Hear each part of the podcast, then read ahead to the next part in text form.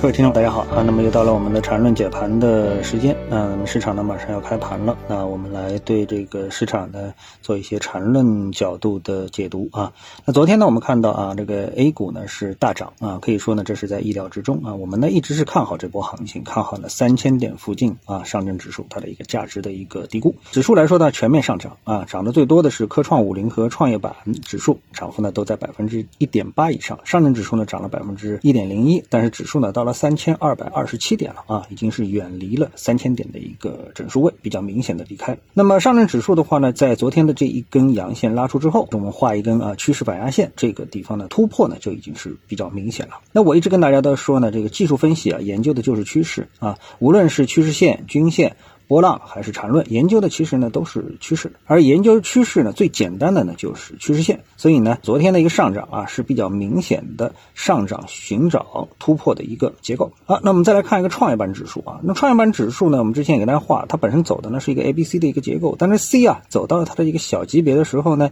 哎这个 C 的这个内部啊，它的这个 C 的内部的一个 A B C 的结构当中呢，这个 B 浪呢它是一个中枢。啊，那么这个中枢呢哎盘了很长时间，它呢是不想往下走。啊，其实这点走势啊，跟美股的标普啊很像啊，就是这里盘了一个中枢，但是它呢不愿意去完成这个 C 浪，而是呢寻找向上突破的机会。那这背后当然有基本面方面的一个逻辑，所以呢，在研究技术面的同时呢，也不能完全的荒废抛弃基本面。那么这个创业板指数呢，不仅明确的突破了趋势反压线啊，大家看这个图啊，而且呢，这个下面的中枢呢，也是确认了上沿突破的有效性。创业板指数的这个多头信号啊，对确立 A 股市场的整体的上涨啊，在技术上的背书可以说是非常有利的啊，甚至可以说是具有决定性意义的啊。那么再来看这个中证一千指数，相比之下啊，这个总体上更为强势的中证一千指数啊，反而走的是更为的纠结，就是现在在盘中枢上面突破不了，离的呢也比较近啊，虽然离这个中。枢的上沿比较近，但是还是没有突破。那么从指数的这个角度来说呢，我觉得上证五零指数啊更值得关注。为什么呢？因为上证五零指数它配合着有这个期货和期权的交易工具